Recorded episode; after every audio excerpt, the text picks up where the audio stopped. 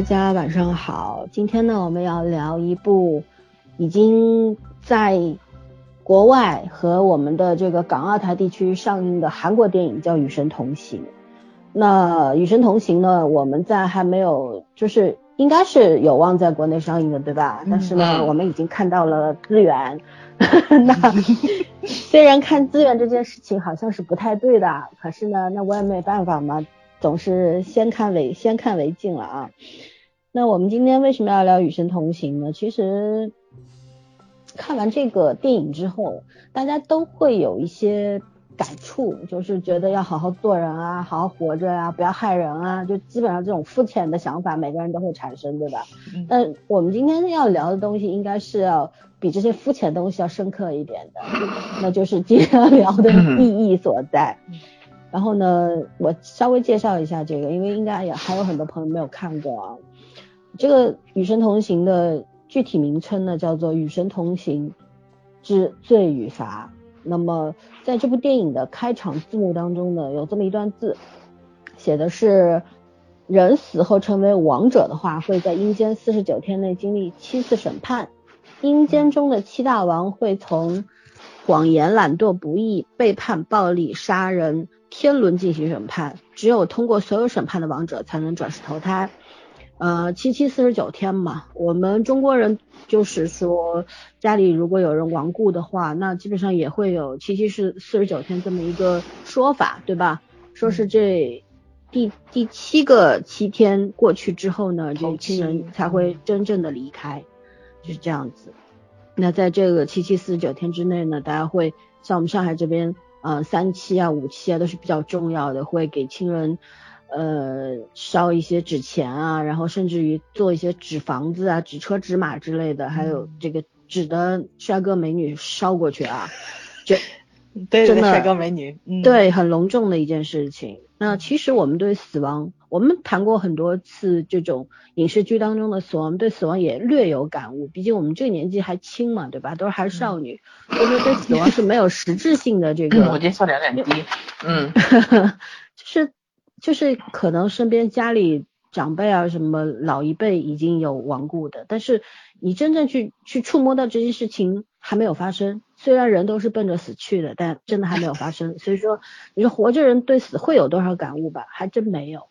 没死过，你怎么会有感悟呢？对不对？你只是知道失去是怎么一件事情而已。嗯嗯，你们笑什么？这很好笑吗？我说的。我想起来 那个经典台词了，就是那个当你濒临死亡的时候，有没有看到一束白光，然后一个隧道？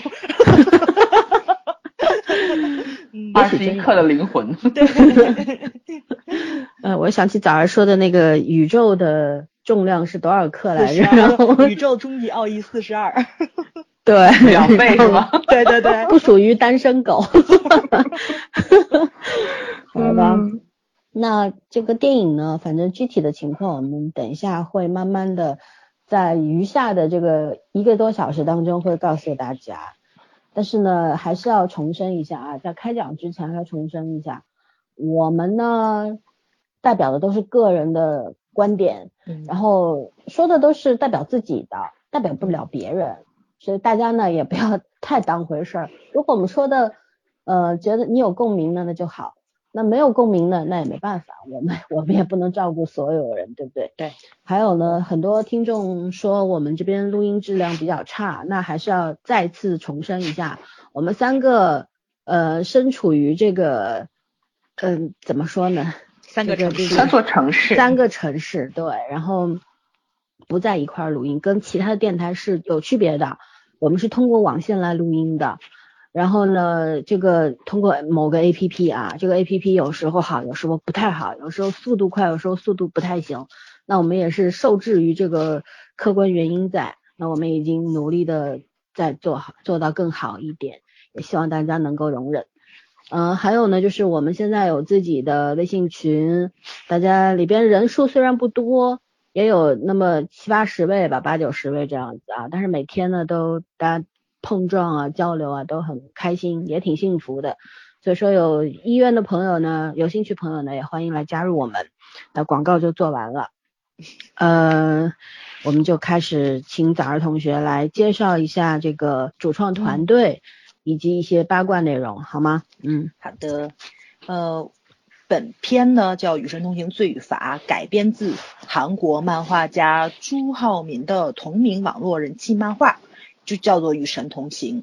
然后呢，呃，团队介绍这个实在是熟脸太多了。主演的话，四大位：何正宇、车太贤、朱智勋、金湘琪。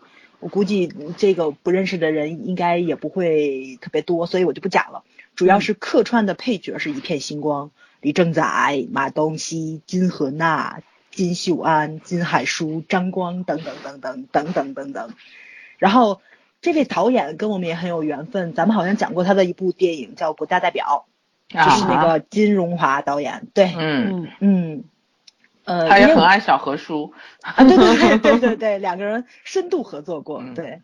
呃，我们可能在那个电台里面就介绍过这个金荣华导演了，所以我就不再多讲了。主要是他这个团队是很厉害的，这部片子特效做得很好，前前后后花了六年的时间去制作拍摄，斥资超过了四百亿韩元，对，差不多合人民币两多亿吧，四个亿，两点四个亿，应该是目前最贵的韩国的一部影片了，就是很舍得花钱了。嗯，然后导演这个金荣华和他的特效团队呢，就绝对就决定为这个死后的世界保留一些现实世界的特征，就他那个特效团队嘛。嗯，所以咱们在看的过程中会看到很多元素，比如说现实中有的水呀、火呀、铁呀、冰啊、镜子、空气、流沙这种自然元素，就呈现了七种地域的面貌。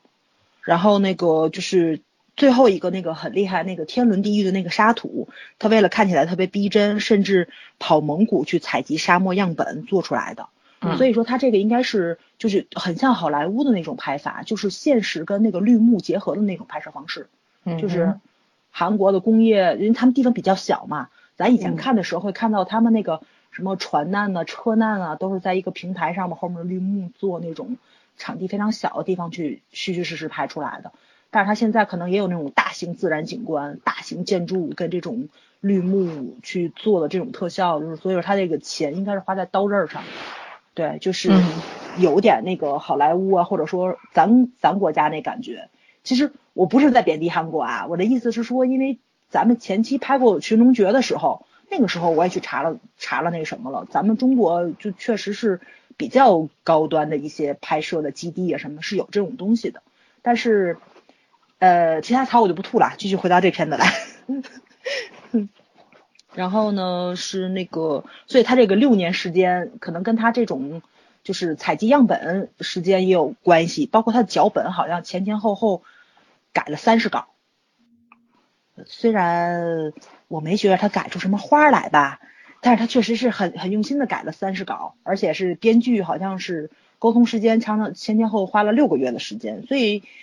呃，导演是很用心的，把这部片子作为重中之重去走。而且我印象中，前期出了预告片的时候，就好多影迷去关注这这部片子了。咱们在群里面去讨论过这个问题，就一直想着这部片子上映，可能期望值有那么一点点高。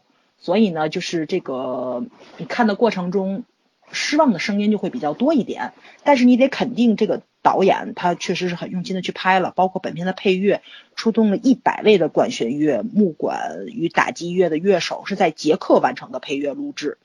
然后呢，是这个视听享受吧，是反正可以说是特别的诚意十足。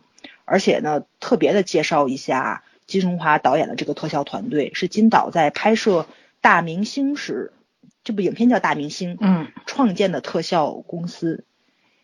哎呀，我这个英文实在太差了，大家包涵啊。Director 天津味儿，对对对对对对对对对对对，因为我不知道读对不对，对是是这个公司全权承担的影片特效制作，嗯，相比以往的韩国电影的 CG 镜头多出了三倍之多，然后美术指导啊是我很佩服的一个。我因为我觉得他美术做的特别好，这个，然后还查了一下这个林木园这个美术指导很厉害，他参与过《釜山行》，而且呢，他这个此次挑挑战这个阴间场景的打造，而且是加入了很多他自己的理解在里面，所以既既古典又摩登的这种再创作，确实是也挺让人叹服的。对，然后，嗯，团就是他这个特效团队介绍完了，我想说一下主创有一点点问题，因为韩国现在这个 Me Too 问题，对吧？Me Too 这个行动性骚扰事件，然后挺如火如荼的，而且他们有一个演员，这个吴达秀，就在本片中出演其中一个地狱判官，这个吴达秀，对，而且呢，第二部里面，因为这是上下两部，对吧？咱现在是看了第一部，还有一部。里面那崔日和也卷到这个性骚扰事件里面去了，这两个人的戏份可能都要剪掉重拍，所以剧剧组方还在找可替代两个人的演员。嗯第一部的这个影片就是咱们现在今天要讲的《与神同行：罪与罚》，二零一七年十二月二十号已经在韩国上映了，上映之后就破了很多记录，然后目前是韩国影史上排名第二的观影人次的影片，第一个是《明良海战》，然后第二部呢？呃，预计的是二零一八年的八月上映，但是因为这个重拍计划，所以会不会推后不好说。然后本片已经老森他刚才不已经讲了嘛，就在台湾、香港等城市已经上映了。就大家想看的话，你现在奔台湾、香港旅游的时候可以就近看一下。咱们内地引进的话呢，是已经送审了。然后至于这个吴达秀在里面的角色会不会剪掉？我觉得这是一个很好的悬念，大家去影院看，因为咱现在已经有资源了，那看到里面是有他的。电影院里会不会有他，是一个很好的悬念，可以去看一下。嗯，因为我查了一下猫眼儿，到目前为止猫眼儿上还是没有内地引进的时间，所以这个应该是还没有定下来的。对，因为猫眼儿应该是实时的嘛，对吧？嗯。所以我觉得就是还是再等一下。嗯，对对对。最大的悬念就是这个吴达秀在一里边会不会被剪掉？对，我想看这个，因为都重拍了嘛，重拍呢基本上会换人吧。也许你就要定档的话，可能会耽误时间，就是。嗯，对，没错。嗯，本身我听说听过一次，说是三月份会在内地上，但是是的，如果要重拍的话，我估计得过一阵儿吧。谁的话筒一直在摩擦，稍微动一下，声音很响。嗯，好，那那。这个介绍完了，对吧？嗯，对。那其实我刚刚说要介稍微介绍一下这个电影的内容，但是说了一半啊，继续讲一下，稍微几句话讲一下。那这个就是讲一个消防员车太贤饰演的这位消防员在救人的过程当中呢，就高空坠楼摔死了。然后呢，因为这是一个义举，对吧？就被阴间封为贵人。那有三个这个地狱使者来带他走。那这三个人呢？其实我们看到了影片当中，他担任的职位好像是辩护律师一样，对吧？然后为这个人辩护，也蛮新颖的。其实，因为我们看过中国人嘛，都是从小看这种神话故事，鬼鬼怪怪长大的，对吧？对。我们概念当中的地狱是十八层地狱，然后在这个里边的七层地狱，其实也可以跟我们的十八层地狱当中的某七个对应上的。我还特地去看了一下，基本上都是能够合上的啊。嗯。那。通过这七次审判呢，而且这七七次审判的地狱，呃，每一个这每一层呢，其实都是根据你生前的这个恶业罪业罪孽来定的，嗯，从轻到重。那我们也看到了它第一层是怎样，最后一层是怎样。那这个等一下我们再说。所以说呢，就是讲这么一个一个已经死去的人的这么闯过七层地狱的这么一个故事。那还有一条线呢，是讲这位车车太贤的弟弟啊，呃，他是一个韩国的军人，然后在服役的过程当中呢，就不小心因为一个关怀兵，我也在网上查了一下，所谓关怀兵是什么，没有，百度上没有。那后来呢，看到网上有其他人说呢，好像就是韩国会有这些，然后给一些智障人士，就脑子不太灵光的，或者说智商有问题的人。也会让他们入伍，然后军队给他们特殊照顾啊什么的。但是呢，应该是不会配发枪支之类的。那电影当中是应该是做过一些艺术加工了嘛？嗯。一般来说，这个智障人士你不应该给他配枪，这是常识啊，对吧？对。好吧，就是这么一个呃阴差阳错的这么一个事件啊，这个走火了，然后这个男主的弟弟就。被误误杀是死掉了，但是呢，这后面有一系列发生很多事情，那就是一条生线一条死线。其实到最后兄弟俩都，然后留下了一个聋哑的妈妈。那其实韩国人韩国导演最擅长的是什么？尤其这位金导，他最擅长的就是给你讲情，讲心情，对不对？然后呃，好吧，那反正到最后大家都被感动的痛哭流涕，我是没有哭，我也没有哭，我也没有哭。对，因为我觉得他这部剧，他呃这部电影，他虽然煽情，可是他没有煽的太过分，就是很多东西他还讲的，因为他可能更注重，嗯，对，讲的很克制，然后在更注重特效方面，毕竟花了四百亿，对吧？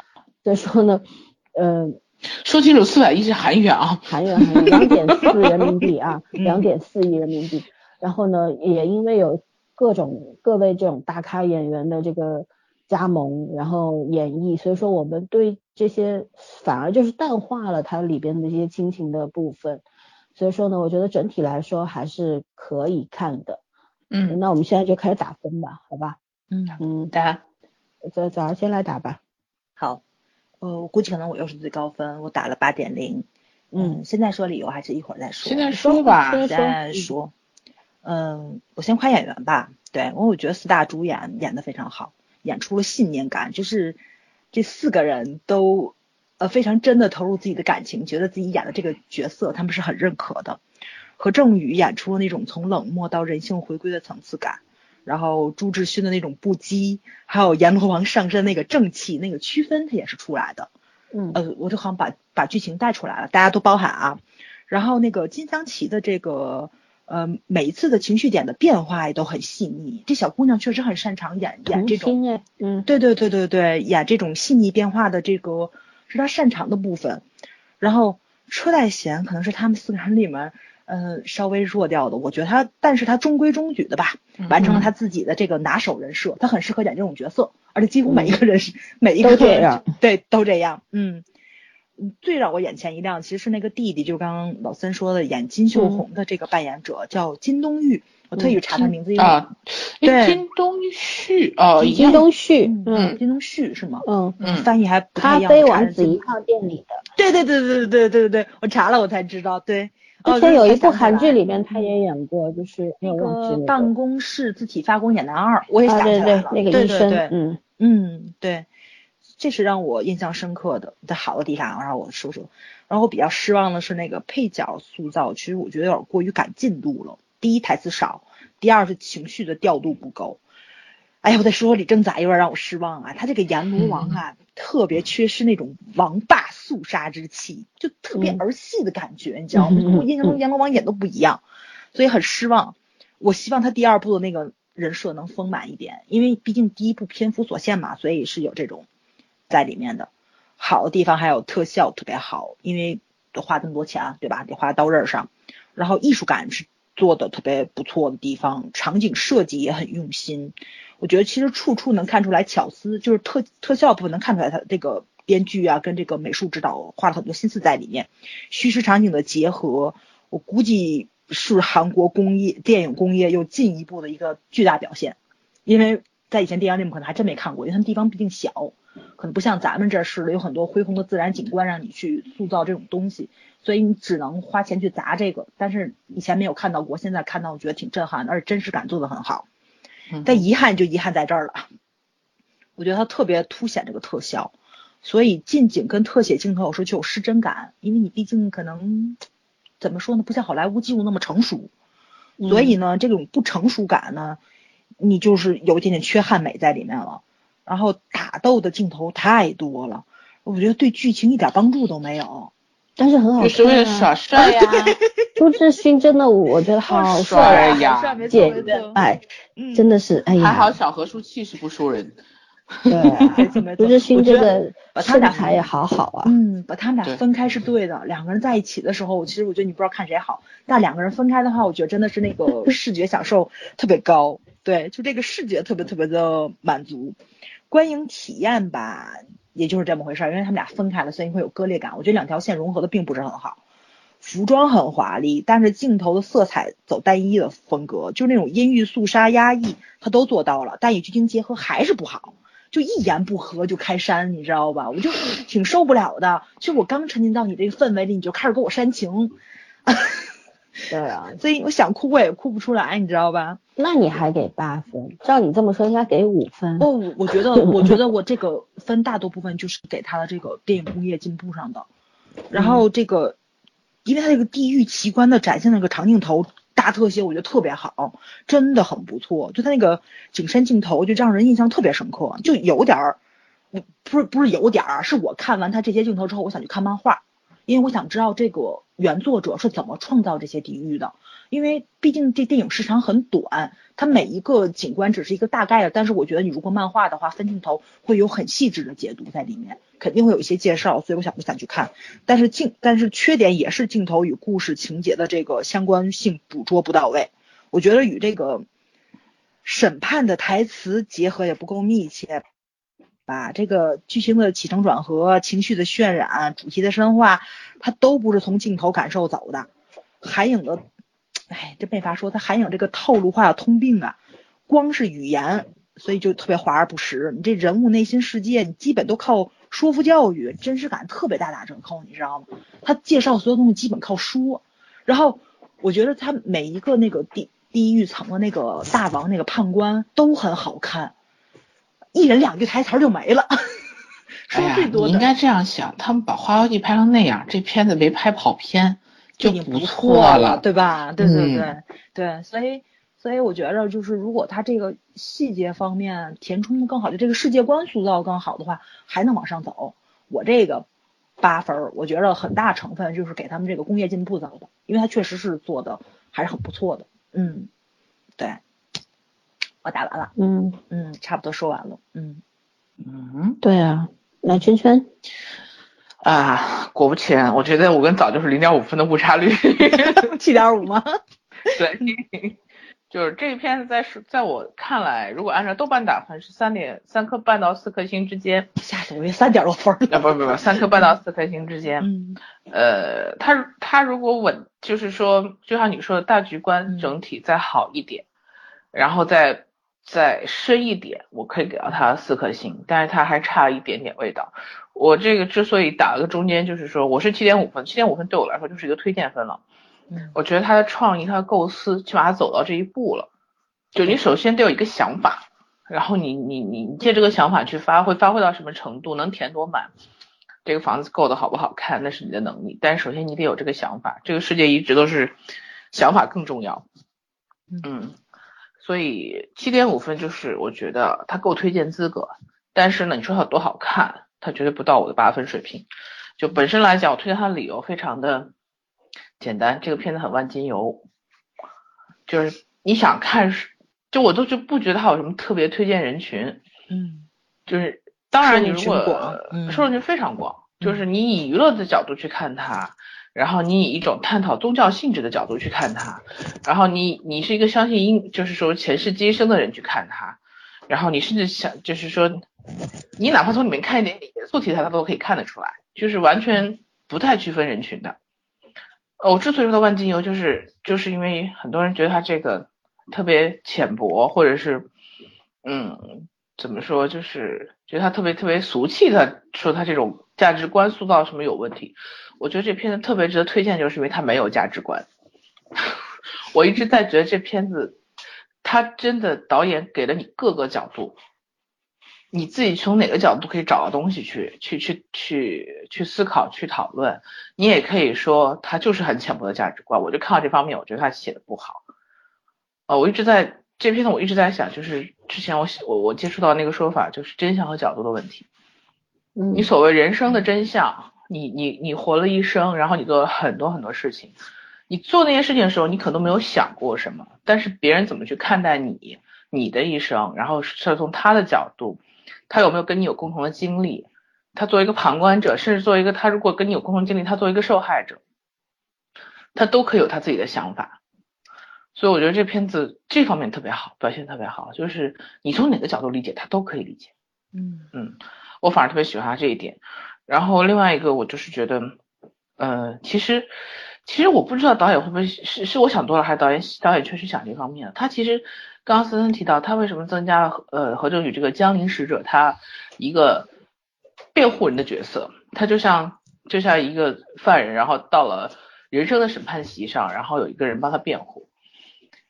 这个其实我觉得就特别像韩国政坛，你知道吗？没人去管真相是什么，只要这个人你的辩护人足够强大，或者说你的这个背后的这些能力足够强大，完全可以是非不分、黑白颠倒。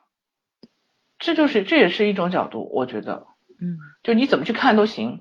他是不是他做的事情真的像是他说的这样子？然后当然，影片塑造的还是一个很正面的价值观。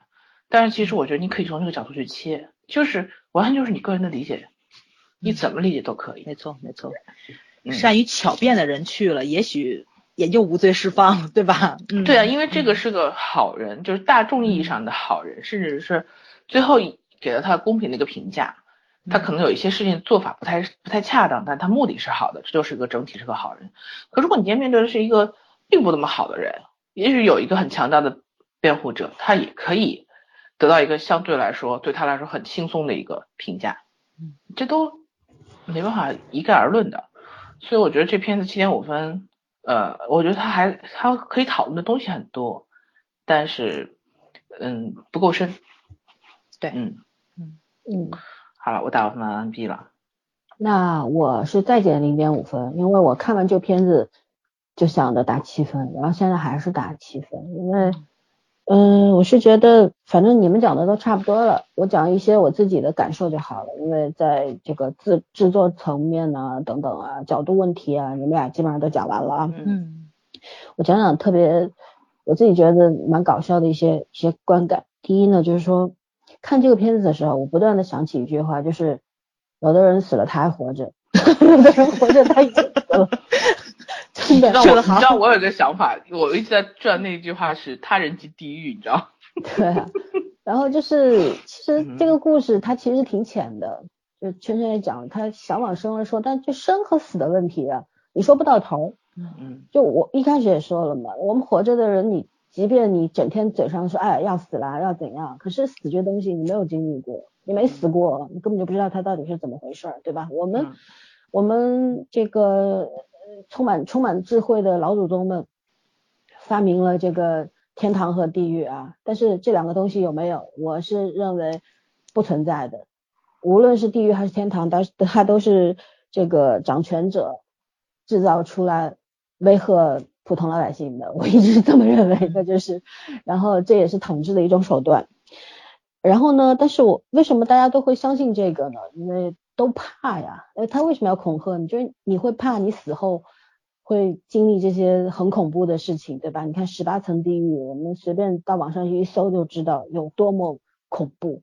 你怕死后去经历这些，所以你活着的时候要做个好人。可是嗯真的有起到个这个作用了吗？是不是真的？我觉得除了佛教徒，真正的那些佛教徒和和那些真正的信上帝的那些人，他们会相信这些，但是大多数人是不信的。你看，是不管是什么拔舌地狱啊，还是什么刨落啊，还是什么啊，嗯各种地狱我们都知道，口呃这个每个人都会说，可是有什么用吗？该犯罪的还是犯罪啊，做坏事还是做坏事啊。对，人其实一辈子是被欲望控制的啊，其他种种都是没有什么意义的。所有的规则，你就像圈圈刚刚也讲到了，像这个何振宇他们这三个辩护使者、辩护律师使使者，他们就跟我们人世间的这些巧舌如簧的这些律师有什么区别吗？对吗？就他们这三个里边，这个何振宇担任的这个使者，他也不是一个什么正人君子，说白了，地狱里边这些人嘛，也都不是什么不能纯用的好间的标准人是吗？对，嗯就是地狱，它很单纯啊。其实我觉得是一个非常单纯的地方，它跟人间不一样。人间的话，你会有呃人和人之间有各种牵扯啊，有利益相关啊等等。在地狱里面没有，都是独立的个体，对吧？真正的嗯实现了独立的个体啊，就是互相之间它没有任何的捆绑。嗯也没有什么道德的束缚。你看这些判官，他不会因为你做了好事儿，然后就说，哎呀，下一关我是不是可以帮帮你，或者是给你讲话？没有，他每一关他都要置你于死地，就让你再死一遍，死上加死，就这种，对吧？对，哎，反而会觉得挺有意思，这个角度我觉得蛮好的，就是就是如果地狱跟人间一样的话，那那有什么意思呢？还有呢，就是说我以前听过还是看过某某种说法，就是说，呃，其实所有的人都是要先下地狱再去天堂的。你在地狱里受过了所有的苦之后，然后呃阎罗王觉得你还行，然后觉得你这个人是经得住考验的，那你就上天吧，就是这样子的。所以所有人都要去地狱的。所以说，就看这个片子的过程当中，我一直在想，其实这个这个教育意义在哪里？就是不管是电影的教育意义，还是地狱它本身这个说法的教育意义在哪里？那我觉得地狱它本身的意义是不存在的。然后，但是电影的意义是存在的，因为它中间着重的去讲亲情。呃，我们。不管是活人还是灵魂，对亲情都是有牵挂的。如果人死了之后是有有这个，还是会有看到听到，然后你最想回去的地方，那一定是家嘛，对吗？嗯。然后最想陪伴的都是亲人。所以说呢，我觉得这个电影成功的地方就在这儿。它虽然讲来讲去是讲亲情，牵扯不断的东西，但是他会给你讲，呃，亲人之间也会犯错。对吧？你也会，就像夫妻之间，你可能会有一千次想掐死对方，可是亲人之间一样。你看男主，他当时因为生活真的是无限绝望，对吧？妈妈重病，已经不知道也，反正基本上死多活少了。然后弟弟又年幼，然后自己也没什么本事，就想把妈杀了，然后弟跟弟弟一块自杀，就这种，就很像十月妹子的演的那个那个 啊，非自然所对 UDI 里面一样。就是那个妈妈觉得无望、绝望了，然后大家一块死吧，就这种。其实这个感情是可以理解，但是放在这个片子里边，就是说，嗯，我觉得 蛮合理的。就它很强烈，但是又觉得很合理。然后就是这就是看整个片子的时候的第二种感受，就是 人间就是地狱啊，人间即地狱啊。因为地狱它相对还比较。简单，但是人间是无限复杂的，只有你想不到，没有他们做不到，就是有这种，然后没有罪，没有罪恶，只有更恶，是这个样子的，因为人性永远要恶过一切，我觉得是这个样子。所以说，你说地狱苦吗？我觉得人间更苦。嗯嗯，所以说，你像像你像这兄弟俩，何振宇啊，不是何振宇，是那个车太贤饰演的男主，他算是好死吧。但是弟弟死的太冤啊，冤死了。对，真的是冤到不行。所以说呢，哎，觉得这一家人，当看看完这个的时候，我有点惆怅，就觉得太可怜了，是吗？嗯，对，真的太可怜了。就是为什么这这个人会三个倒三个倒霉的人成为一家人，然后倒霉加倒霉加倒霉，就是就是。你有没有当年看那个什么《星语心愿》的感觉？就是 对，特别倒霉的一个人的。对，就。就是因为最近也在看那个《加油吧，微机机》，对吧？然后也是三个倒霉蛋在一块儿啊，可是他们创造了无限的笑料。就是人，他给你讲的是那个剧讲的是，就是人会很倒霉啊，会没有前途啊，什么都没有，无望啊。可是也可以活得蛮有趣的，然后苦中作乐，对吧？对。然后你看这个电影的时候就觉得，绝望，无尽头啊。然后看完之后，你又你又觉得。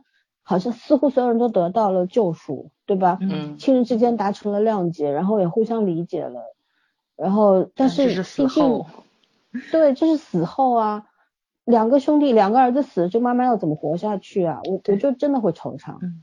就所以那个。朱志勋那个台词嘛，他说的是他重生的话，他要重生为一个富二代，不然的话，人间就像地狱。对，没有人间还不如地狱。对对对，就就是这么回事儿。所以说呢，就产生了第三个感受，就是觉得，嗯，你所有的一切还是尽可能的，就是在你活着的时候美好一点哈。嗯。就做人宽厚一点吧，有的时候可能真的很绝望，可是。没有办法改变，其实给对你，你再绝望、再焦虑、再痛苦，你能改变什么？我觉得唯有就今天我们在群里还聊说，我说大家聊焦虑嘛，我还提了个问题，我说为什么现在九零后都很焦虑，都都觉得自己老了，但是七零八零后反而觉得自己正年轻，对吧？我当时 说了一句。对，我说我这个八零后从来不焦虑，我我因为为什么？其实后后面半句话我是没说，我觉得焦虑也没什么卵用，怎么办呢？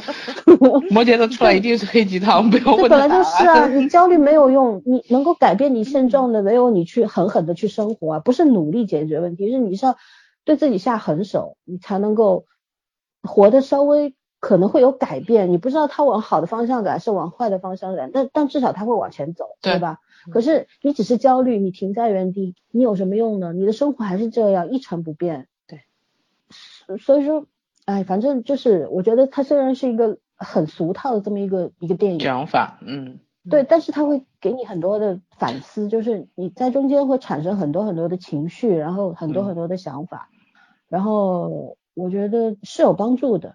就嗯至少这部电影在韩国也算是票房，因为韩国算票房的话，它不是算什么多少亿多少亿，而是算影流量，对观影人次观影观影嗯人次，那也是好像是韩国第二高对吧？还是第对一高？第二高高，第二高，第二高，那很很厉害了，因为东方人本来就信贵生避讳谈这种东西，对其实虽然信，但是不爱谈，嗯嗯，对不爱谈，因为因为就是怕静的感觉说白了就是这样，嗯你越是害怕东西，你才会闭口不谈啊。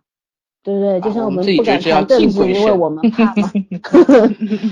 好吧，了不起了不起，对，嗯反正就七分，呃呃，七分的话，中间差不多有四分是给特效的，其实特效做的还蛮好的。嗯，特效是嗯，就是韩国影史的一个进步，里程碑，嗯嗯，对，然后但是就是我不知道是看资源的缘故还是什么，就觉得整个画面有点黑，就是它，对对对，它黑的画面并不是很那什么，不清晰，对吧？还清晰还是还是有差距的那种感觉。嗯嗯，他应该找一些美国这种成熟的特效团队来做。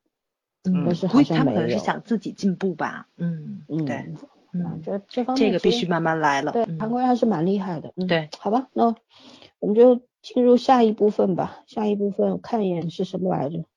哦，那个影片的优劣势、优优优势和劣势吧优优劣解读，对吧？其实我们刚说的也差不多了，这个可以跳过了，我们就直接来谈。我们先来讲一下你你会推荐哪些人去看吧？嗯，我刚讲过了，我我我没有限定推荐人群，我觉得除了小朋友那个，就实在在电影院坐不住的小孩子看不太懂的，谁都可以看。嗯，咋呢？嗯，我也觉着是大多部分人都要去看，但是那个我我的那个就是想法不太一样，因为我找了一部跟他差不多的影片，我觉着怎么说呢，就是给大家走另外一条路，也是算是亲情爱情的一部片子吧，美国的《美梦成真》。对，嗯因为我觉得它跟这个《与神同行》很像，但是呢，其实世界观它是没有《与神同行》大，而且那个是西方人的宗教信仰在里面，但是这个是咱纯东方的。但是我觉得《美梦成真》比这个《与神同行》要成熟，我不能说它好啊，说它还比它要成熟。对，也我也不是才《与神同行》啊，我现在说话必须要周全一点。对对对，因为我觉得《与神同行这》这部片子我看完之后，他想让我去看这个原著漫画，但是《美梦成真》我看完之后呢，我不想去看小说，那那也是一部小说改编的，所以我觉得这个也不能说是呃高下之分吧，就是怎么说呢，就是。相对来说，我可能是更认同于咱们东方的这种，嗯，这种怎么说呢？观念，生死哲学里面，对对对对对对，就这种嗯观念在里面，对你认同感可能会更深一点。但是电影工业上这个你没有办法去比较嘛，人那边确实比较成熟，所以我觉得《美梦成真》的那个剧本儿，从剧本儿到特效都很成熟，嗯，他啊他的美梦成真是画面超级美，超级美。对，因为他拿了嗯九九年的那个视觉特效的奥斯卡嘛，对对对，而且片子拍的也很好。他那个跟这个差不多，他那个是什么呢？就是说，就是夫妻两个人很幸福，然后他们两个人的孩子，是老公死了吧？我记得对，先是孩子死了，嗯儿子跟女儿意外死亡，然后两个人就熬了一段艰难的时间，就过去了。过去了得有四五年之后，嗯老公也是意外死亡，然后他老婆就一直很内疚，他觉得是那天早上他没有送孩子跟嗯就儿子女儿去上学，造成了交通事故，儿子女儿死了。然后又因为她给老公打了电话，让老公给她送东西，老公在回家的路上发生了意外死，她就觉得跟自己有关系。然后美国那边的宗教不就是自杀的话是不能上天堂的吗？是要进地狱的。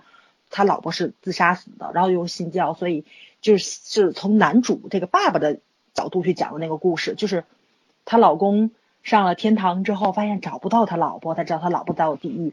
但是他那个细节展现特别好在哪里呢？就是她老公死了之后上天堂，她是晕晕乎乎、迷迷糊糊。我想起来那那部绘本了，她是那个 在就是毫不知情，不知道自己怎么就上天堂了。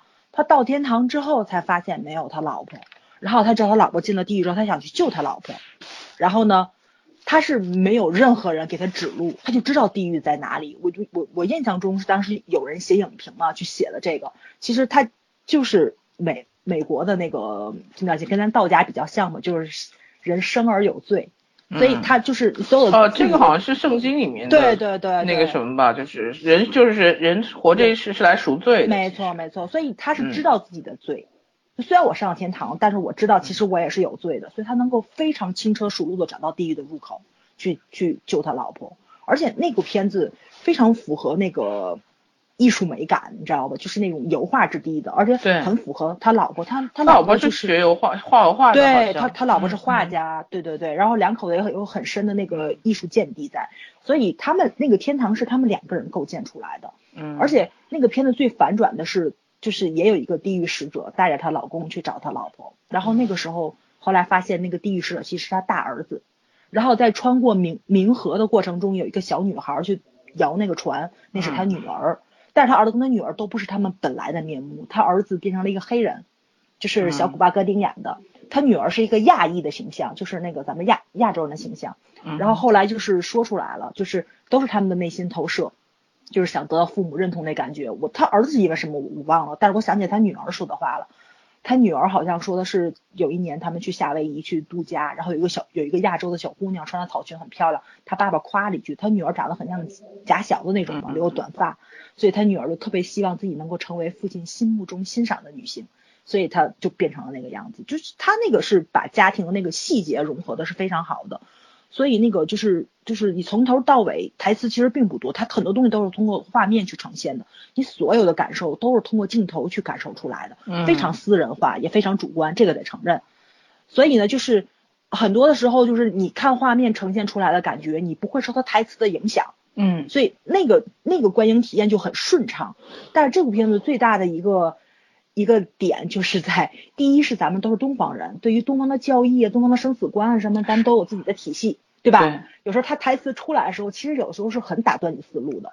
还有一个就是这个怎么说呢？就是，嗯，私人化的东西就很少，然后镜头就是给你的那种个人感受也并不强烈，所以这是为什么特别想去看漫画的原因，因为我觉得他真的故事非常好，故事核心也非常好。但是你真要说他能够做到感同身受或你私人化的这种东西，他是没有的，还是得去看看它原著到底是什么东西。如果说这个剧本如果再打磨一下，或者说是钱再多一点，它在这特效上再再杀点钱，时长再拉一点，我觉得这部剧可能会更好一点。当然，我现在说的话，我觉得有点风凉话，因为第二部还没出，你也不知道下半部会怎么样，这只是一半的作品。对对对对对，所以有可能他后面的话会有一个反转在，我我也等他打脸，因为我希望拍的更好一点。对，因为我觉得，嗯，因为咱们当年看《寻龙诀》的时候，对吧？被《鬼吹灯》系列已经删的体无完肤了，突然间出了一部《寻龙诀》的时候，就拍的真好，所以我也是盼着《寻龙诀》马上出续集。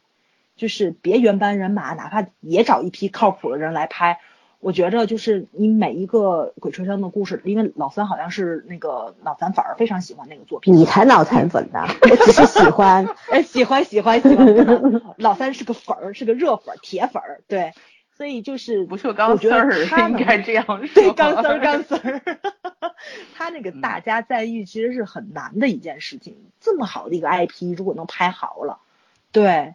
就是其实是很激动人心的事情，因为作为影迷来说，我们是希望看到好的作品有好的呈现在。但是你毕竟漫画跟电影是不一样的艺术形式，你小说跟电影也是不一样艺术形式。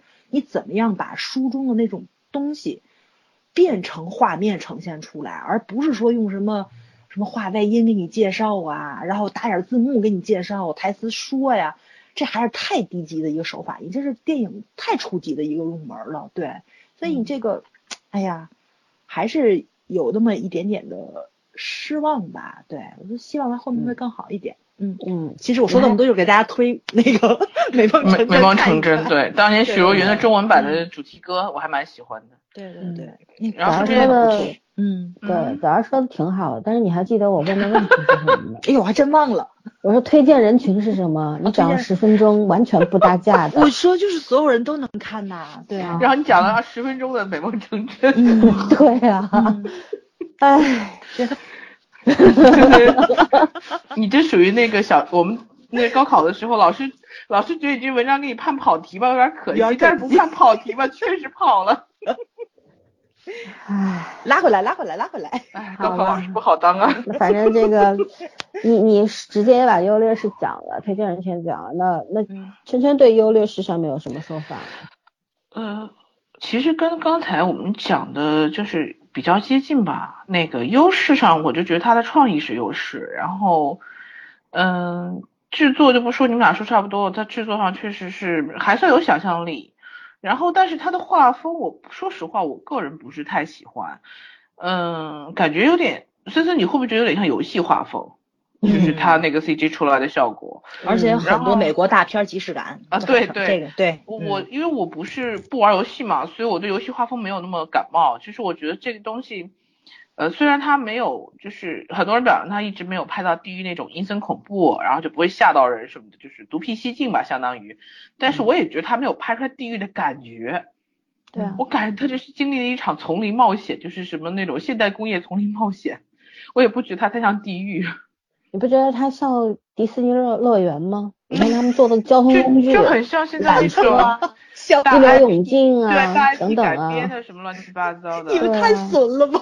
然后有一个梗他应该是漏掉了，就是他一直在讲说什么，呃，就是每个人他七重地狱，但是每个人的罪啊，每个人的嗯经历不一样，然后他怎么去排这个顺序，嗯呃，你说了是是随机的，它是根据你生前的所作所为，呃然后是是随从轻机的到重啊，对，随机嗯的。其实就是随机的。但是我觉得他就是讲了一句话，后面梗没有，就是他扔在这儿，我觉得我我试图让他对圆不上，应该更、嗯更深层次的去解释一下这个随机，但是我觉得他用一个人的案例子来来说明这个问题本身这东西就很随意，嗯，所以所以我觉得他其实把梗就是放在这儿了，嗯，还有什么音乐？音乐我我我我整体音乐不喜欢，虽然音乐效果很不错，嗯然后另外就是感觉除了那个江陵使者之外，剩下那两个使者的交代交代的背景什么太单薄了。简直就是一扫而过。啊，你既然其实你既然的从初从最开始第一层地狱到第七层地狱，你全部戏份都有他们两个的话，你是不是应该多给两笔？我真的以为他们两个人跟这生者有什么关系，对呀因为他们不知道生前是什么事情，你知道吧对，吧？而且专门说我们没有记忆，就是对对你你话都已经放在这儿了，然后你后面就没有没有这嗯部分，那你何必要把这句话加进来呢？嗯因为就是要比较说，不，下集没有他们俩，好像。嗯，就是想说人间比较好嘛，我并不觉得哈。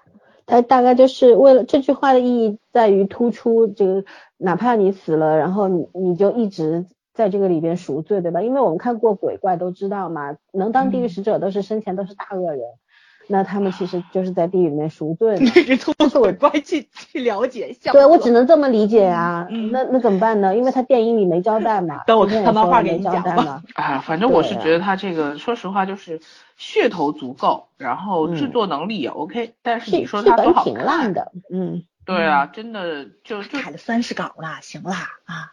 我只能说他这个剧挺流挺流畅的，只能说它嗯流畅，至于它好精精彩绝对谈不上，嗯嗯。嗯，呃，好处就是幸好他找的这一堆演员压住阵了，没错。嗯，但是说实话也没有什么，呃，值得特别拿出来讲，就是鼓励的这种，也没有说演技特别出色，因为这剧不太需要，嗯，对，这就是一个靠特效和演员撑起来的剧本。帅就行了。对思思说对了，帅就可以了。然后我喜欢看他们打打起来帅可以，了。解解约曼每一次刀啪一下一一拆二的那个，哦，帅死了。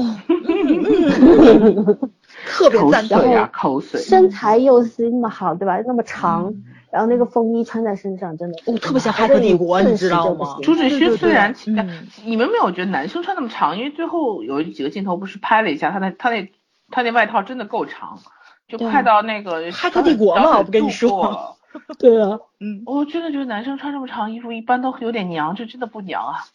就就是其实他演现在也算是这个这一代人里边这个呃非常那种硬性的硬汉类型的这种，嗯但是又整本身长得好，身材又好，然后又走这种硬汉风，然后演技也靠。他运气也也算好，就是虽然中间出了点小出了点事情，但是对还翻身了，对，嗯，难得韩国能翻身的人不多啊，真不多多。嗯嗯，自身能力靠得住啊，这也是。嗯也有运气好，运气好。嗯，嗯有人撑就行了，不然你怎么回来呢？对，好吧，那我也聊一下，我推荐的话，基本上就，我觉得这没有着重推荐吧？啊，不是，没有普遍推荐，有着重推荐，就是要推荐那些心不太好的人多看看，就是那种 键盘侠是吧？对，小心你的舌头嘛。对，其实其实就是说它里边就讲的这些东西，其实大家大家都明白，就是你在生前做什么，你到地狱里面去都会经历过，都会报复你，对吧？给你报应，这叫因果循环嘛。佛教讲的就是赎罪啊，我这辈子做错我赎罪啊，说这辈子我要积德行善，我下辈子就投一个好胎啊，就是这样，对吧？然后讲讲的就是这些东西啊，成佛成道等等。但是我觉得我真的挺建议这些就平时过于粗糙和粗鲁的人要去看这个片子，因为你有时候你有的时候你因为自己的情绪失控啊，或者你自己觉得很嗨啊，然后你就莫名其妙伤害到别人。很多对吧？有些人完全没有基本的礼礼貌，然后也不知道基本的教养是什么。那这些人，我觉得下地狱是应该的。嗯，好吧，那讲讲这个劣势吧。这个这个影片，这个影片我觉得它那个剧本的逻辑有点问题。因为因为每一部每一个剧本，其实你戏剧创作的前提是什么呢？其实就是你所谓的剧的核心，对吧？嗯。每一个东西成立都是有一个前提的。那这个电影它前前提是什么呢？它好像说白了就是这个亲情之间的化解，演员之间亲情亲人之间的这些误会的解开，然后互相的救赎和自救，就就这么一个前提，对吧？嗯。呃，这么一个核心，谈来谈去就这么回事儿。但是我觉得它不能够作为前提，因为它是漫画改编的，漫画本身就是一个比较呃松散的这么一个结构，然后。跟剧本还是因为漫改的话，确实有很大的难度。我们也知道有很多漫改作品都是很失败的。嗯。那改到这个程度，我也看了一些韩网上面人家讲，就是说这是一个比较优秀的漫改作品，那说明它可能跟本身原作的这个贴合度很高。嗯哼。但是呢，我是觉得说，我讲它逻辑有问题在哪里？就是你看这里边它呈现的是什么？像男主这样一个，呃。应该说是一个老实人、大好人，对吧？就这这，但是他整个看下来之后，我们就我就得出一个结论啊，好人一生不平安啊，嗯，对吧？就是你不要当好人，当坏人就好了，因为好人坏人都要下地狱啊，就就是这样。然后每一个人都是不容易的，活着的时候都会犯点错嘛，多多少少都会犯错。你不犯罪，你也会犯错啊，对吧？你说拔舌地狱不可以撒谎，你能真能不撒谎吗？对吧？所以说你，嗯，对，你要追究他的这个，在他在这个七层地狱里边受尽这个折磨，然后受尽考验。可是其实他到底在传递什么呢？我觉得他传递的价值观略扭曲，他讲的就是一个利他主义的这么一个东西，就是完全利人呃利人绝不利己，就这种感觉。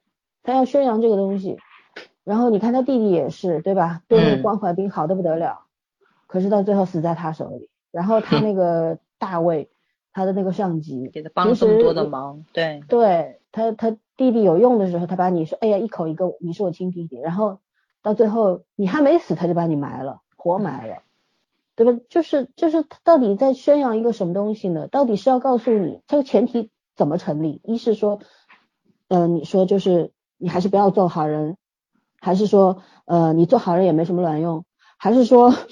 就是你，你被哪怕是这么冤死了，但是你还是要宽恕 他，到底要讲什么？我不明白，不太懂。对，我不明白，我看到最后我也没明白到底是什么呢？他其实只有一个核心，就是亲人之间这个十几年、二十几年的这个误解，我们解开了。通过两兄弟的死，你不觉得这个很奇怪吗？这个逻辑，嗯，那不死就不解开了吗？嗯。对吧？一定要用死这么这么残忍的方式吗？都死过了，还要再死一回？对，我我 为什么？所以说我我是觉得它本身这是一个巨大的硬伤，是一个巨大的 bug。它本身这个剧本的存在就是有问题，但是我原谅它是因为它是一个漫改作品，你不能用这个普通的这个文艺作品的一个标准去衡量一个漫画作品，对吧？对。然后它又是讲这种本身我们。知道的神话故事啊什么的，本身也没什么多大的逻辑。你说像七仙女爱上了董永，什么逻辑啊？嗯，对不对？嗯，我我加一句，他这个漫画改编其实是那个就是那个受冤的那个，就他弟弟那那那条线的故事改的。嗯就正就是说什么呢？就是说他哥哥这条线其实是填充到弟弟这个故事里面去的。这嗯弟弟那个逻辑你发现是很通畅的，他哥哥这里面有很多有很多那个就是填填的血肉的东西，是我觉得是硬往里面塞的东西。嗯所以我觉得哥哥是个线索人物，其实就是他主哎对对主要的线路是在弟弟这边，但是这两条他第虽说是生线和死线，生死线，但是他最后都死了。没错，嗯可这还是回到我前面说的这句，但你你到底你要讲一个什么样的道理给大家听呢？如果仅仅是讲亲情的和解，那你不需要讲两个小时，嗯不需要用这么多的情节去推它，对吧？嗯就不需要用死亡这个这个唯一结果，这一个终结的这一个方式，然后去去讲宽恕，而是在地狱里边宽恕的，宽恕个毛线了，都死完了，怎么 有什么意义吗？宽恕的。不是有意义吗？你死了，所以说你你看到这个母亲，呃，这个人形沙堆对吧出现了，然后母亲流泪了，然后阎罗王说啊算了，你你妈宽恕你了，我就不判你的罪了吧，你还是当贵人投胎去了，你不觉得很扯吗？特别扯这是我，嗯对我觉得这这个逻辑，对我这种 靠逻辑生存的人是不是没有办法接受的事情，三肯定他？肯定接受不了，法庭上原告原谅被告。对啊，但是 但是讲它一个优势，我觉得它里边的一些小的道具就用的很好，就像沙子，为什么到最后在这个就是亲情这一层的这个伦理地狱里边，它是这么考验你的？母亲堆成的那个就是那个沙子堆成的母亲的样子，为什么要用沙子这个这个道具？沙漏是个时间钟吧，我一直觉得，一个是这个，还有一个我觉得是这样，就是亲人的爱啊，嗯。他可嗯。能就是像沙子一样轻飘飘的就飞走了，没有那么重要。还有一个就是它可能就会像，如果沙子暴风呃这个沙尘暴袭来的嗯时候，是可以把你掩埋掉的。我觉得嗯是有这么一个意义在，就是流动的沙沙子，嗯，对他，他爱这个东西，你要看你你怎么去看待它。嗯亲情这个东西，我们也知道，很多人说，网上经常有一句毒鸡汤，说父母皆祸害，对吧？嗯，就是子女长大以后跟父母反目成仇的也比比皆是，然后嫌弃父母的啊，或者说父母觉得子女不孝顺啊，就亲情变得很，明明是应该是这个世界上最最好的、最最应该有价值的这么一个感情，可是到最后都都变成了人和人之间非常丑陋和痛苦的一个根源。所以说我我觉得沙子这个东西用的是非常好，也许是我过度解读了，但是当我看到这个的时候，我觉得还蛮妙的。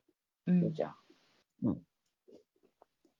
反正刚刚圈圈也说了，说有没有很像游戏里面的这个场景，挺像的啊，挺像魔兽世界的，说实话。对我一直 觉得他特效做得比魔兽世界好，也差不到哪里去。是真的有借鉴，我是这样觉得。嗯，借鉴太多了，难道是同一个团队吗？也那不不可能，怎么会有暴雪呢？暴雪的做的魔兽世界比他做的好，比啊那是他做的好。对对对，他要做成魔兽世界的成本，这故事到底要讲什么？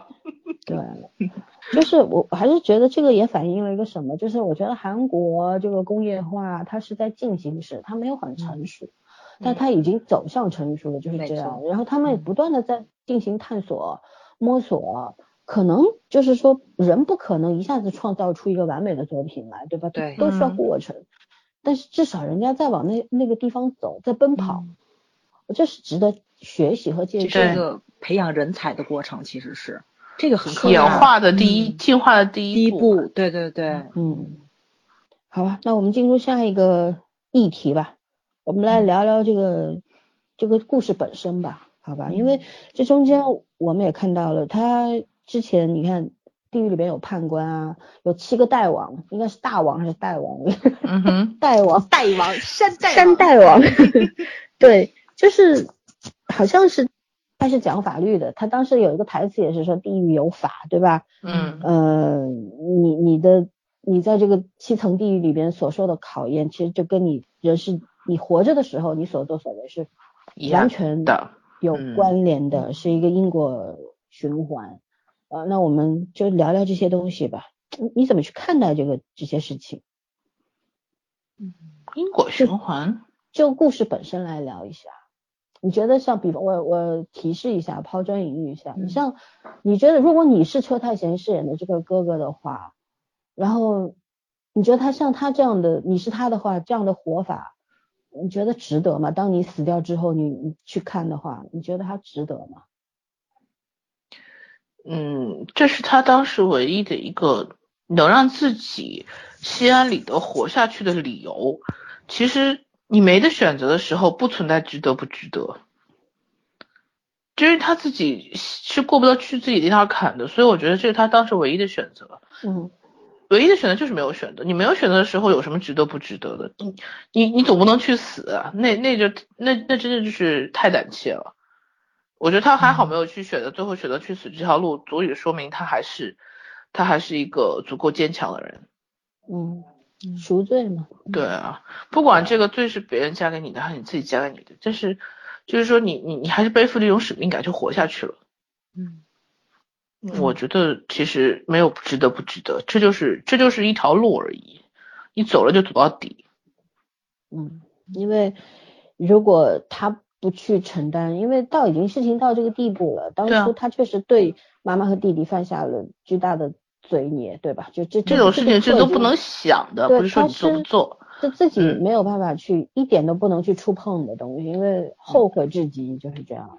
对，有些东西你是不是说你做了他错了，而是你想你有这个念头就已经错了。没错，对，然后嗯所以说他之后这么多年拼命的工作，他包括在地狱里边，嗯、说你你所做的做的这些善念啊，怎样啊，你你帮助别人啊什么的啊，拼命工作啊，打几份工啊，他说我是为了钱，那为了钱干嘛呢？为了钱给妈妈治病，给弟弟读书，但是他这么多年十几年没有回过家，就就就是晨晨说的嘛，就你第一你你是必须要去完成这件事情，因为你不做的话，你第一对对对对不起自己也对不起他们，然后这个家庭里面只有你一个人可以去做这件事情，所以你必须要做，就是没得选的。其实我觉得有点偏颇，就在导演给车太贤镜头太多了。其实嗯我觉得他弟弟比他哥哥要伟大，我从头到尾都是这么觉着的。因为他哥哥当时走的时候，他弟弟更小，他把嗯一个生病的母亲，就当时已经陷入昏迷，他们都以为他妈妈昏迷嘛，陷入昏迷的，留给了一个营养不良的弟弟，他跑了，然后十几年没有回家。这两个人是怎么熬过了最初的那那段日子的？他刚开始离家出走，不可能马上就挣到钱吧？因为他也是一个未成年人，他肯定也吃了一阵儿苦。那娘俩真是相依为命熬过来的。也许是后面，就是他拼命的打工往家里寄钱啊，慢慢的这个生活好起来了，然后弟弟可能也会原谅他哥哥，然后会觉着哦哥哥还惦记我们，只是出去给我们挣钱去了。但是最初的那份怨，那份埋怨肯定在心里，不然他不可能变成那个冤魂之后恨他哥哥，对吧？在地狱里边追杀他哥哥，他肯定心里对他哥哥有很深很深的怨念在。他妈妈没有的话，这个这个你你可以理解，毕竟这个母爱是很伟大的，孩子对你做什么事情你都会原谅他。但是亲兄弟之间，我觉着他这方面展现的其实并不是很全面，而且他这个题目就叫罪与罚，对吧？嗯，然后这车太贤，我真有点受不了他，你知道吗？就每一层 把他的罪列落出来的时候，他都是那种坦然受之的表情，然后没有辩解的欲望在。对对对对对，特正义凛然，你知道吗？然后贵人嘛，对对，哎，然后到后边吧，就就完全就靠律师给他一路杀过来，然后所以总差那么口气。相反，他弟弟其实出场并不多，但是你看他弟弟那个性情、性格，然后他自己的那个价值观体系，其实都很完整。我我觉得可能跟那个漫画是有一定关系的，因为他漫画主要那个主角是他弟弟。然后这个车太贤可能又很擅长拿手演他这种角色，所以他还是往他以往的那种就是嗯那种擅长方面去靠。所以这这个这两个兄弟俩吧，就总觉得他哥特伪善，你知道吧？就看我特难受，就就那种我清楚我自己的罪，然后我又不想自己说出来，然后就走一步看一步，然后你想怎么判就怎么判吧，那种就还不是视死如归，就认命那种感觉。嗯，他也是让我挺难受的。我觉得这个就就是老老森说他价值观有问题，然后嗯因为你剧本就有问题，所以演员演的吧，你怎么演就看着都有点问题。对，嗯嗯，反倒是那三个地狱使者实在是太出彩儿了。对，嗯，第一时也有自己的意愿嘛，想法就有自己的目的呀，对对吧？呃，对，嗯，就是你有小心思、小算盘在，这才是一个正常的表现。因为其他的人是都做过人，这三个人是专门引渡，对对啊，这三个人嗯是引渡过坏人的人。然后你对人世间的憧憬、留恋跟鄙视什么的东西，其实都是通过他们往生的那些亡者带给他们的一些价值观的东西，所以他们很复杂，这件事情也很正常。所以我觉得这三个地狱使者其实是演出来了他们本身的性格跟他们过往经历的这种杂糅到一起的这种复杂感是有了。很呃特别可惜在就是明明应该是一个最复杂的人，就是车太贤演这个角色，相反是一个最平面化的人。这所以看的过程中，我觉着他这个罪与罚他这个题目起的挺好，但是真的没落到没点主角题身上，对，对没没点题，对，嗯，特别可惜，无罪也无罚，嗯没错，嗯，哎，我为什么要问值得不值得？其实早儿已经回答到了，圈圈讲的是一面，早儿讲的是另一面。嗯就是我想说，我如果是这个男主的话，我会觉得我这一辈子活得特别不值得。嗯其实就是你们俩讲的这个答案，因为嗯早上说的特别好，就是你用钱，你说一个人有这么一个快要死去的母亲病重至此，然后你做哥哥，你走为家里唯一的劳动力，对吧？你嗯跑了，你也不容易，你这么多年是竭尽全力挣钱去支持他们，帮助他们，可是怎么说呢？你说是给钱容易，还是在身边照顾容易啊？嗯对吧？那个弟弟的话，你看这么多年，他很辛苦，还自己要上大学、考军校啊等等啊。嗯然后平时你看他，他是一个很乐观的性格，对吧？他当时嗯有一段就是他已经死掉了，然后第一段他一开始是个冤魂嘛，然后后来给他解开之后，他好像似乎要宽恕了，对吧？但后来又再次变成那个样子。嗯中中间有一段他很开心的嬉皮笑脸的在那，嗯说明他什么？他是一个性格很开朗的人，就是在这个境遇里边这么困难的一个生活状态里边，但是他还是保持了他乐观。你看他跟妈妈在一起的时候是，虽然镜头很少，就两三分钟的样子，嗯对，一直是逗他妈妈笑啊。他知道妈妈不会说话什么的，但是他学手语跟他讲，然后给他讲笑话，跟他汇报在学校里发生了什么啊，朋友怎么什么事啊。我觉得这是才是真正不容易的。对所谓的孝到底是什么？就是打个比方说，今天我离家出走了。然后离家出走了三十年，然后三十年里面我从来没有关心过我的父母，我我就经常给他们打点儿钱。你觉得父母真的在意这个钱吗？有，我觉得有时候像那个以弟弟和妈妈的那个，就是影片里边弟弟和妈妈的这个心态来说，宁可你不要给我们钱，你回来吧，嗯要苦苦在一起啊。嗯你给我们钱让我们渡过难关，可是我们见不到你啊。所谓亲情到底是什么？对吧？对，然后你最好玩的是，你说一个人这个男主薄弱在哪里？就是他一个一个人看上去他在地狱里也得到了贵人的这这么一个封号，在人世间大家都对他翘大拇指，觉得他特别好，特别不容易。可是他自己知道他于心有愧，嗯讲的就是一个人表面上再风光或者再善良大善人，但是他背地里毕竟都是有肮脏的东西的。对所以所以说这个方面就是这个人物还算是站得住，就是这样。嗯，对，就是有很多东西，就是生活这东西你没得选，有的时候嗯就不由你的，对吧？就嗯你实在是实在是自己掌控不了的命运。然后你你要与天斗，与地斗，与人斗，你你斗什么呀？有很多东西，如果你信命的话，命运这个大转盘一一开始转，你根本就刹不住车，你只能随波逐流。但只不过在中间，为什么说人要活的要像个样子？只不过是你不愿意被碾压，不愿意被那么轻易的碾压死而已，就是要起码活得像像像点样子，就是这样。嗯，对？吧？嗯，但是我觉得男主反而是不符合这个的，就是我觉得他活的并没有什么人样，因为人内心当中最最重要的那个东西没有了，然后你活得再像个人，你也不是个人，所以说贵人这个 封号其实蛮讽刺的。嗯。对，这个是蛮讽刺的。对啊，嗯，嗯。不过我想一下我的感受啊，就是说这些东西呢，你怎么看？嗯，而且他是长子，因为我觉得长子和和和那个，嗯，就是在韩国，包括在东方系家庭来讲，他的那个不，就是说整体家族压力是不一样的，责任对吧？说白了就是不光是责任，他是按照就是东方人的价值观来讲，他是等于父亲不在的话，他是这个家庭全部的支柱。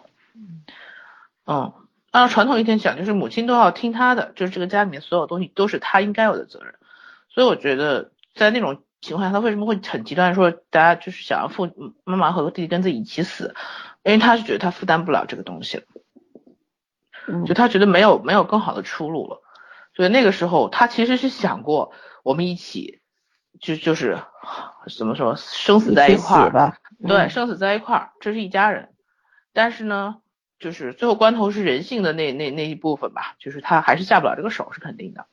但是就像你说，说，嗯，如果他只是说用钱去弥补一个，呃，就是单纯是用钱去弥补他对这个家庭的这种这么多年来的，嗯，冷冷漠也好，没有办法关心，不管什么原因没有关心过也好，呃，那那这个就是另外一个意义了。但是我觉得他为什么后来安排了一个，就是救火队员的一个身份，嗯，他除了钱之外，我觉得他还是想，就他救别人的生命，其实他也是在想，对他也是在就是。弥补自己当年那个对自己和自己家人生命的那个差点做出来那种轻蔑的举动，我觉得他是有一部分忏悔在里面赎罪心理，对他一直是有忏悔，不管是什么，就他还是对生命是有尊敬的，只是说怎么说，在岔路口曾经曾经发生过一件事情，然后让他这辈子都很沉重而已。然后另外关于钱这问题，你看，嗯，怎么说呢？就是我觉得吧。呃，像比如说，举一个比较现实的例子，像我们现在，呃，我们父辈这老了以后，家里老人，那有的人是出力照顾，有的人是出钱，你难道说出钱的就没有，就是不愿意出力吗？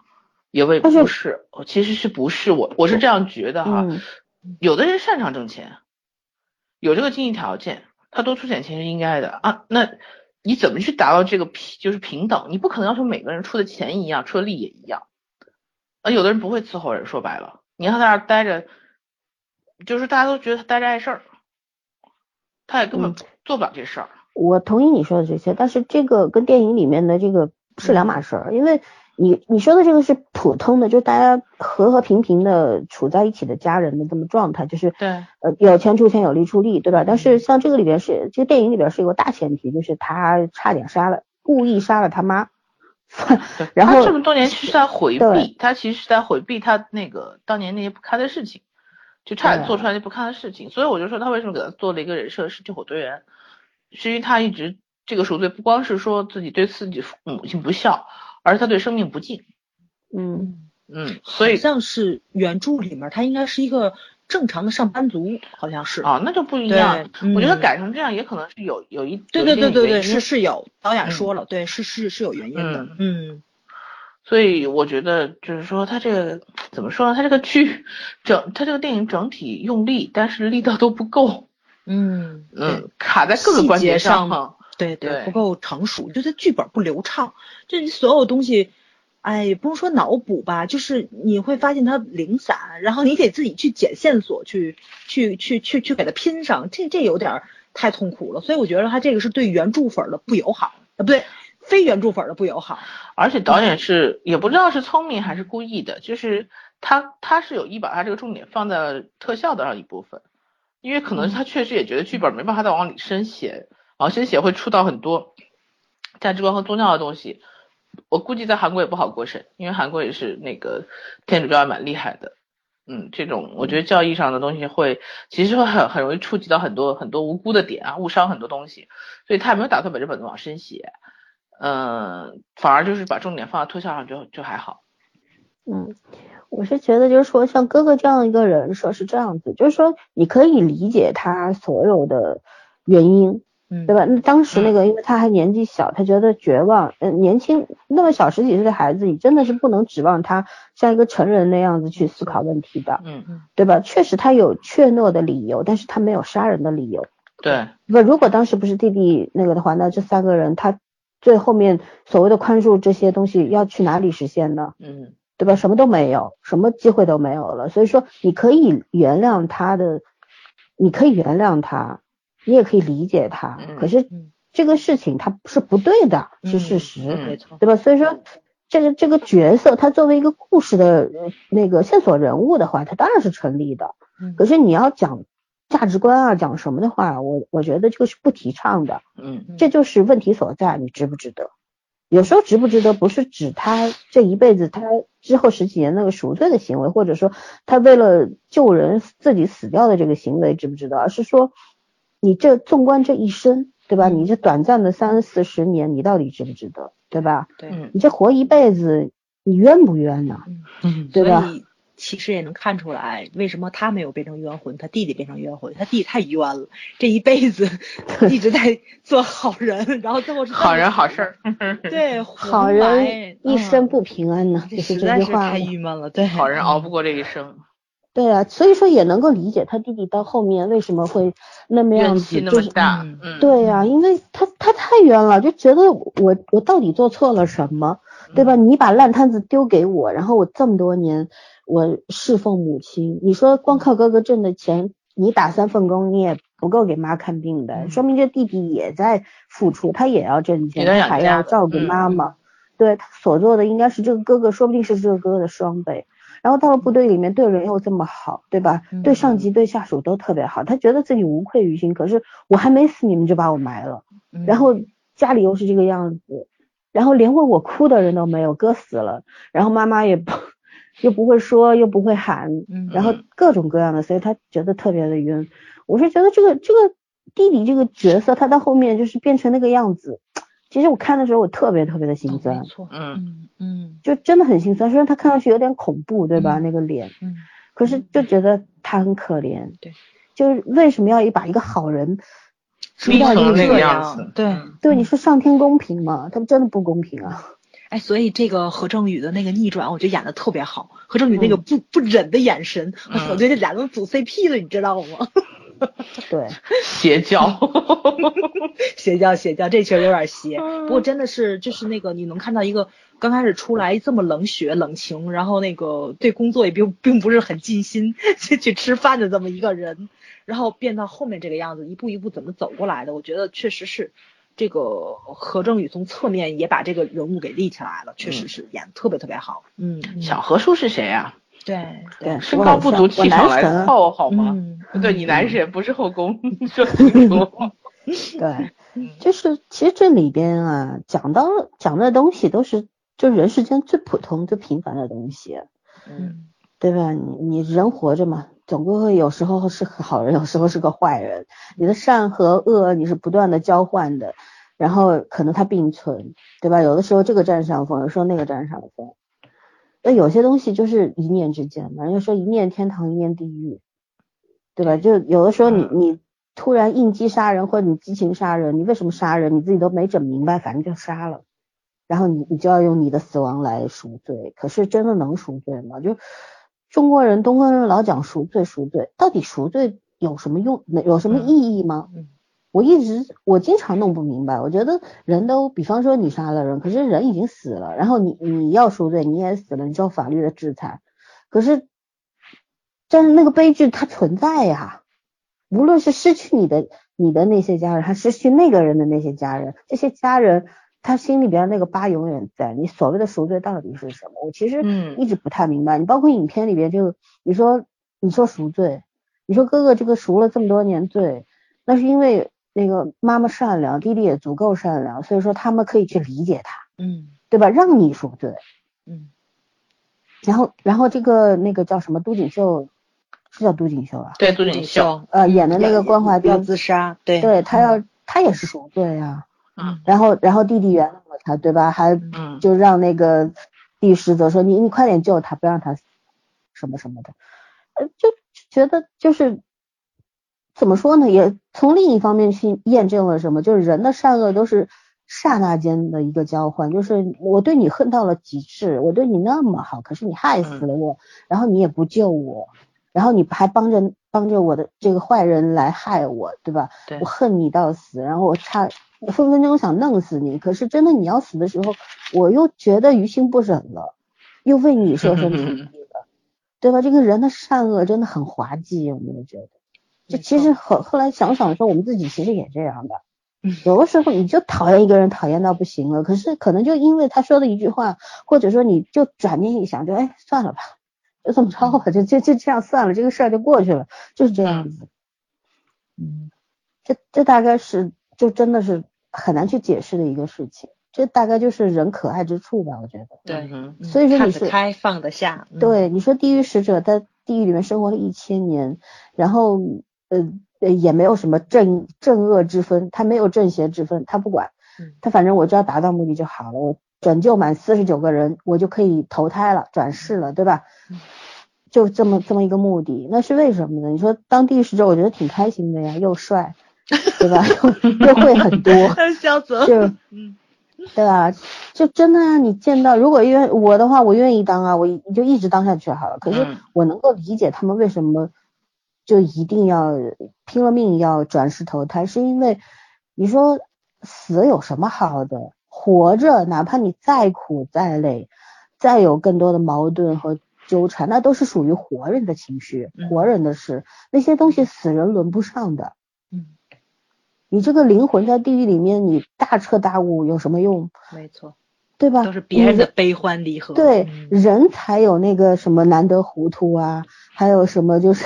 就是各种各样糟心的东西，但是你死了之后，你都体会不到。有的时候你知道活着没有那么好，可是你就是想活着。对，好死不如赖活。赖活着，嗯，对啊。所以说没事看看战争片啊。哈哈哈哈哈。对，是这样的。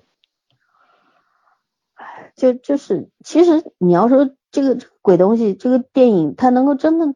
让你说出点什么来吧，我觉得有些东西可能就是词不达意了。就是我自己对我来说，我想到的东西远远要比我说出来的多。可是我就一时之间我不知道怎么表达出来。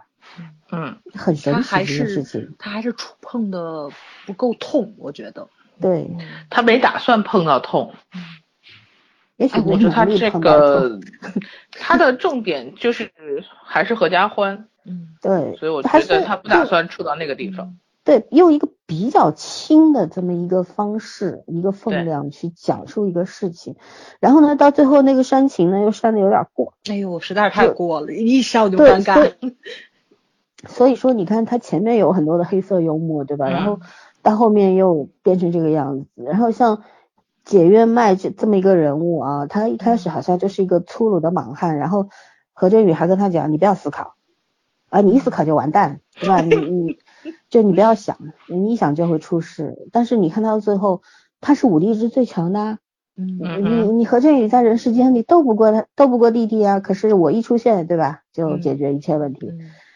那其实这个这个人物就是圈圈前面也讲了，既然这个人物他他有这么重大的这么一个意义在，可是为什么一点他的故事都没有呢？没错。你为什么不讲讲他一千年以前？何振宇好歹他的前世还有几个镜头出来，你说这俩。这俩好像这俩这俩没有记忆，这俩是对实在是不可能的事情。嗯，一文一语。他是说鬼怪是啊，不是鬼怪，说地狱使者是没有记忆的。可是我觉得就是说，你至少你不要以他记忆的方式去闪现，而是去，嗯，比方说他们在沉思的什么时候，你稍微插几个镜头进来的话，那这个人物就比较立体嘛。你也知道他们为什么。你像他地狱使者也是有不同的性格的。嗯嗯，对吧？这个小姑娘她拥有这样的一个。天赋对吧？他对他他能够思考，能够预知，然后那个解约麦又是武力值这么强，那你好歹介绍一下这俩人到底以前是干啥的？为什么会变成这个样子？没有，嗯嗯。期待第二部吧，期待第二部，我觉得可能会讲一讲。你不是说第二部里面没这 俩人？就是不是讲其他的地狱使者会不会带出来呀？就是那个人设方面的一个背景补充。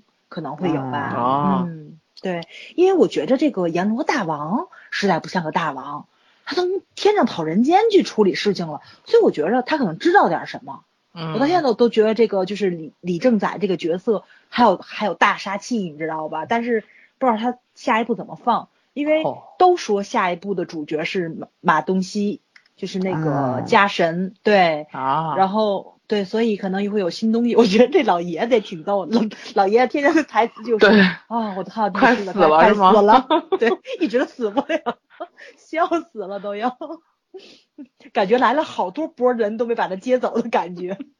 嗯，老对头老头估计准备去阴间接这个什么使者们的棒了，我估计。哎呀。哎呀，我太看到我在那哪儿看的，我我我给忘了，我看到一个人写的是这个，就是翻译嘛不一样，有的翻译成家神，有的翻译成嗯灶神，然后就是有一个有一个人解读说灶神会更合适，因为就是咱们中国的灶神就是有看家护院的这个呃功能。也不叫功能，就职责范围。地狱使者就叫别叫勾魂使者，到家里来牵引人的时候，一定要跟门神、跟灶神打个面呗。啊，对对对对对，得打招呼。他不同意进门，你是不能进门的，你明白吗？嗯，就是说你跟跟光二哥和那个尉迟打招呼。对对对对对对 对，没错没错。我不让你进来，你敢进来？你想你想踢人踢不了，所以他们说那个那那那个结尾的时候，那个家神出来跟他们干一架，那是很正常的一件事情，因为。你这触碰我的那个职责范围了。然后我觉得小哥想的有点多，这是韩国的，不是咱中国的。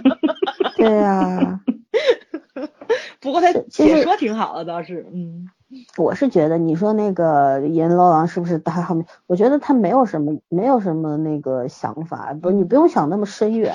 嗯他他可能就是觉得阎王可能在韩国就是那种可以想干嘛就干嘛的那种人，也没有不像中国的神话故事里边儿，他一定要啊谨守，就你一定要在地府，对吧？你是那个当时我们看那个《西游记》的时候不就说了吗？这个阎王他必须要在地狱里边儿地府里啊，不对地地府里边儿，然后那个天上开会的时候招你，你才能去，你不能随便离开没啊对吧？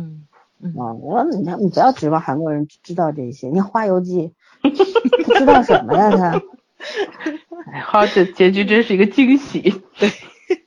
惊吓我，就这样，所所以我是觉得就是，嗯，我看了一下豆瓣上面很多那种说这个又是什么道德的拷问啦，啊，又是什么那个对灵魂的拷问啦，我靠，这些这些主题都起的特别吓人，又灵魂又道德的，哪有那么多？我觉得其实就是亲情的拷问吧，就是他说来说去就是俩字亲情，没有别的。嗯你你不要去信奉他传递那些价值观，我觉得价值观我是不认可的，就是这样。他没有办法共情，你知道吗？你想，韩国电影经常会催我泪下的，但是唯独这个我泪怎么也下不来，就这种。花痴了是吧？对对对，今我也是天。今天天气比较干，不是他，因为他没有办法让我有共鸣啊，他没有这种共情的这这种。我一点都不觉得有哪个地方需要流泪的。我也没找到，你知道吧？我算很哦爱哭的，看电影随便看个什么人挂了我都会哭的，好吗？嗯，他最后那部分母亲那个堆成沙那个出来，就是导演给你发信号了，开始哭，你就是哭不出来然。后那母亲那个沙子流眼泪的时候，我心想真心一点点感觉都没有，嗯，对，就是总觉得这个东西你劲儿不对，其实劲儿不大。对我们我们俗话说是差一口气，它到底差在哪儿？其实我们刚刚都说完了，其实就是。憋着我们这口气儿啊。对，你要让你认可，就是讲我要讲的话，就是戏剧的前提，对吧？还有就是，嗯，共情怎么让你有共鸣？你要拿亲情怎么触动你？我觉得其实亲情这东西不用讲的这么扭曲的，就亲情就是它天然的关系啊，然后血缘就是天纯天然的，不含杂质的，嗯对，这都不需要任何理由和原因的。嗯就是这样，你你不需要把人给弄弄死，把母亲写成个聋哑人，把兄弟俩都弄死，又这么大的冤情怎么的，嗯，然后用这个东西来催泪，我觉得这个这个价值不大，就是这个样子。嗯，就还好飞这个雪呀，这是。对，还好这个电影就这其实就是韩国很多编导的短板，对他可能注重了这方面，那方面就会有极大的一个漏洞露出来。嗯他好像就是做不好这个平衡，但大概跟他们这个民族，这个极端民族是有关系的，我觉得。这过程他程们那个过程总是不够，姿态总是不够好看。对你像他那个思维逻辑里面总缺一趴，就有这种感觉。你像那个出租车司机，你说他也是注重煽情吧？嗯，他确实是根据真实事件改编的，对吧？嗯但是它里边他讲的故事，他通过出租车司机这一群人，我填到最后，整个出租车了不得，这个一个车队出来跟警察干了啊，怎么怎么的，反正这其实你也会很容易产生共那个共鸣啊，觉得会被催泪啊，或者怎么样，会激昂啊，但那都是民粹的东西啊，对吧？他真正的在讲这个历史事件嘛，他在真实反映这东西嘛，我觉得还欠点儿。但是你要去想想，他们为什么要用这个方式来讲故事？其实有没有觉得跟这个《与神同行》和跟很多的韩国电影是一脉相承？对对，都一个意思，就是他们骨子里边有一个很极端的东西，对，过于极端了。就是很多事情可能在别的国度它没有那么严重的时候，到他们那儿一发芽不得了就。嗯，对，直接就炸了，就那种感觉，这感觉特别可笑。就是韩影和韩剧，韩影特别擅长结结尾，嗯，但是他就是说你的情绪要么在左边，要么在右边，就是蹦极似的。但是那个转折的那个劲儿，就太像过山车，是硬转过去的。嗯，对，很妖扭，没有一个缓和。但是韩剧特别擅长细节，你觉得他们擅长结尾吗？那结尾烂的一沓一沓的。对啊。就是真正他的优点为什么不能结合起来？我也觉得在想这个问题。对，我觉得就是我你讲个不恰当的例子，就是我最近不是在看那个综艺嘛，国产综艺《这就是街舞》，对吧？嗯。中间有有很多就是像那个韩庚啊，还有小猪啊，他们评价那些队员参赛的这些人，就讲你这个技巧特别好，嗯。但是呢，就是你动作和动作之间那个衔接是没有逻辑的，就是你你为了技巧而技巧，然而但是你这东西不。对你不流畅，不行云流水，是这种。我觉得韩影也有这个问题，就是有很多很很看去名声特别大、特别叫卖、呃叫座也叫好的电影，但是它都存在这个问题，就是技术已经很成熟了，嗯，然后它要立意呢也是非常好的，可是它填充的这些细节啊，它推动的这些东西起承起承转合，他没有办法，对，很容易说服你，就是。不能够让你很服气的去接受他那一套，嗯嗯，就是这样。哎，证明咱还是带着脑子在看。我觉得就是人家走心也不少，对对对对对，嗯，夸的人也不少，踩的人也不少。还好，我觉得豆瓣上好像就给了七点八分，还算是一个对对对，正好这个对打一分两分的，一分一星两星的人特别多，我觉得是这样。心太夸张。对啊，很多，你们去看一下，就是。有有一个有一个短啊，有一个长评写的，好像就是说说就是一部烂到不行的这个剧，但是就很想给他打个高分。为什么？就是因为觉得他特效做的还不错，然后故事讲的还比较完整。他已经不提什么观念了，什么价值观什么，他都不提了，他只讲特效和故事讲的还行，就就这两方面说，还能给个分两分三分这样。嗯，对。对，而且我们也我们也知道，就是我们群里边有几个小妹妹，她们是在国外的嘛，她们第一时间看到了这个电影，看完之后就跟我们说，好像就是感觉期待过高，然后并没有那么好看。嗯，那我们自己看完之后呢，也是这个感觉，觉得也就是真的也没有那么。这片子我觉得之所以就是在他们国家口碑这么高，还是因为跟韩国的国民性有关系。对的，就他们 get 号召力的人很多，和我们 get 那个点不是不在一起。这只能说明什么？就是韩影现在还是拍给韩国人看的，他不是拍给世界公民看的。我觉得还有一个原因是他那个漫画原著，人家那边受众群多，他原著党多，跟咱不一样啊。嗯，这个我觉得他还是真的是对那个非原著粉儿特别不友好。还有就是演员的号票房号召力，票对，没错没错。这就是曾经有个主播说的，什么看个漫改还要还要去翻翻所谓那个漫画原著，还要讲世界观。哎呦，可搞这么大有真真的说句实在话，他要拍的特别亲民也不好。我就是看黑豹，不觉得特别低龄化吗？给孩子拍的，就是咱小时候看动画片的感觉，就是忍者神龟，你知道吧？他是坏人，他是好人。这个人看着是坏人，但是他是好人。这人看着好，他是坏人，一抓一个准儿，你知道吗？你都你都不用带脑子去看的，你都就是就是这个人既定事实，他就是个坏人中的好人。这个人他就会救你，他真救你了。我当时在看的时候，我心想，哎呦，这是回到八十年代了，这是特别幸福，你知道吗？真特别幸福，世界大同。我我这两天不是重温了一下《绝对控制》吗？嗯，就是我们二零零二年的一部警匪片啊，那个也是真的，我觉得这个剧很神奇。其实我觉得戏剧、电影之电影、电视之间，它都有一种共通性。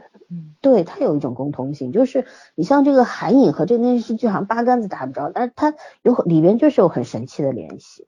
就是像这个电视剧吧，它它这个电视剧是以台词取胜的，然后你要用现在的这个二零一八年的这个，你从技术层面也好，从拍摄手法也好，等等也好，你去考量它，你觉得？这就从技术层面来讲，就很很一般，很一般。可是你就会觉得这是一个很好看的剧，为什么？它台词的功力实在太强了，这个编剧强到这个台词强悍到什么程度？我觉得大家都应该去看一下。就我是很讨很讨厌内心独白的嘛，话外音的嘛。嗯。可是这里边王学兵的几段这个独白和话，这个真的是有打动到我。第一是他念得好，第二是真的写得好。完全是画龙点睛的作用，对。然后它的存在是有绝对价值的，而不是那种很累赘、画蛇画蛇添足的那个作用。